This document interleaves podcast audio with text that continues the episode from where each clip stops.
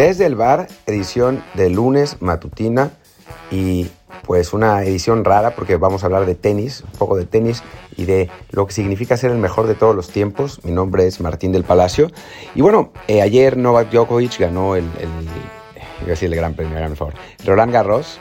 Eh, ganó el, Abierto de Francia, le ganó al, al griego Stefanos Tsitsipas en un gran partido, eh, recuperándose de 2 sets a 0, y mantuvo, digamos, un debate que yo he hecho en, Twitter, pero no soy el único, eh, sobre si Djokovic es el mejor jugador de todos los tiempos, o más bien será el mejor jugador de todos los tiempos, ¿no?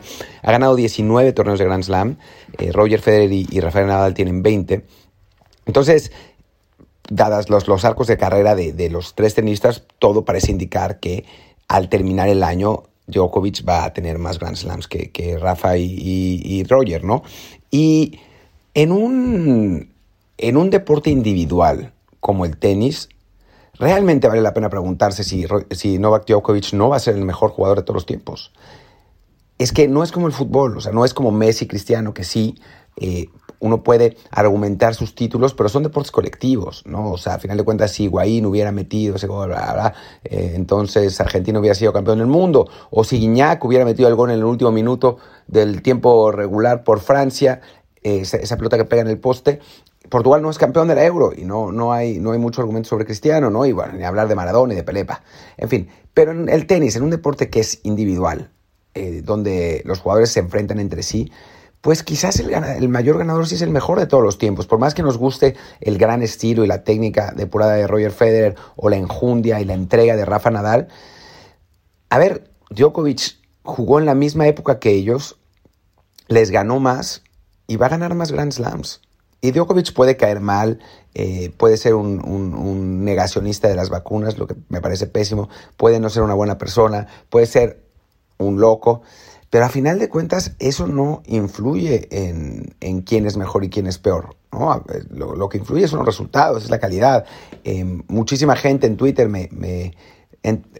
había unos que me, que me, reclamaban y otros que me lamentaban de plano eh, porque pues, son fanáticos de Federer. Y yo también, a mí me gusta más Federer. O sea, yo crecí eh, siendo con mi ídolo tenístico siendo Agassi. Y no me gusta nada tener que reconocer que Sampras era mejor jugador, porque Sampras era un robot, mientras que Agassi era pura emoción. Pero bueno, pues Sampras le ganó más a Agassi de lo que Agassi le ganó a Sampras. Sampras ganó más torneos, Sampras tuvo más tiempo en el número uno. Que ante la evidencia, ¿qué se puede hacer? Y creo que este es el mismo caso, ¿no? O sea, Federer es un estilista, un jugadorazo, eh, un, tipo que ha sabido transmitir en su, en su terreno eh, las mayores emociones, ¿no?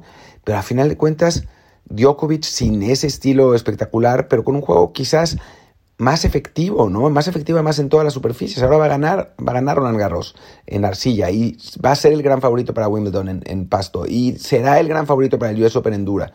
Em, entonces, creo que, que aquí a veces hay que dejar atrás los, pues lo que te dice el corazón y dejarse llevar por los méritos, ¿no? Por los títulos, por los triunfos. En un deporte así, ¿no? Eh, en un deporte de conjunto, pues es más difícil, ¿no? O sea, Jordan contra LeBron.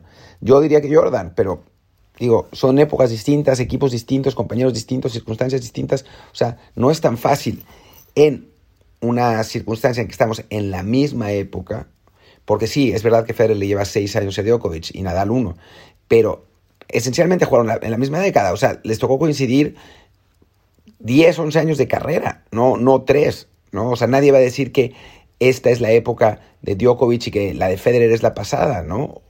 estamos en, la misma época. Desde que Federer cumplió 28 años, Djokovic ha ganado 4 Grand Slams más que él.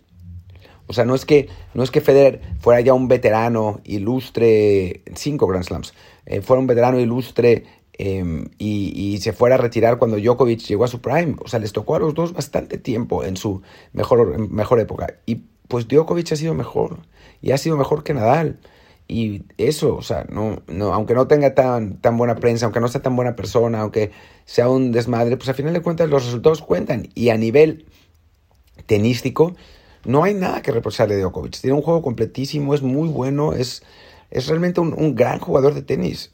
Entonces, pues sí, creo que, no estaría mal en, un, que en casos así bajarle dos rayitas al fanatismo y decir, pues aunque no nos guste, aunque no sea nuestro jugador favorito, aunque no nos haya transmitido la misma emoción, pues cuando es el mejor, es el mejor. Y mucho más no se puede hacer.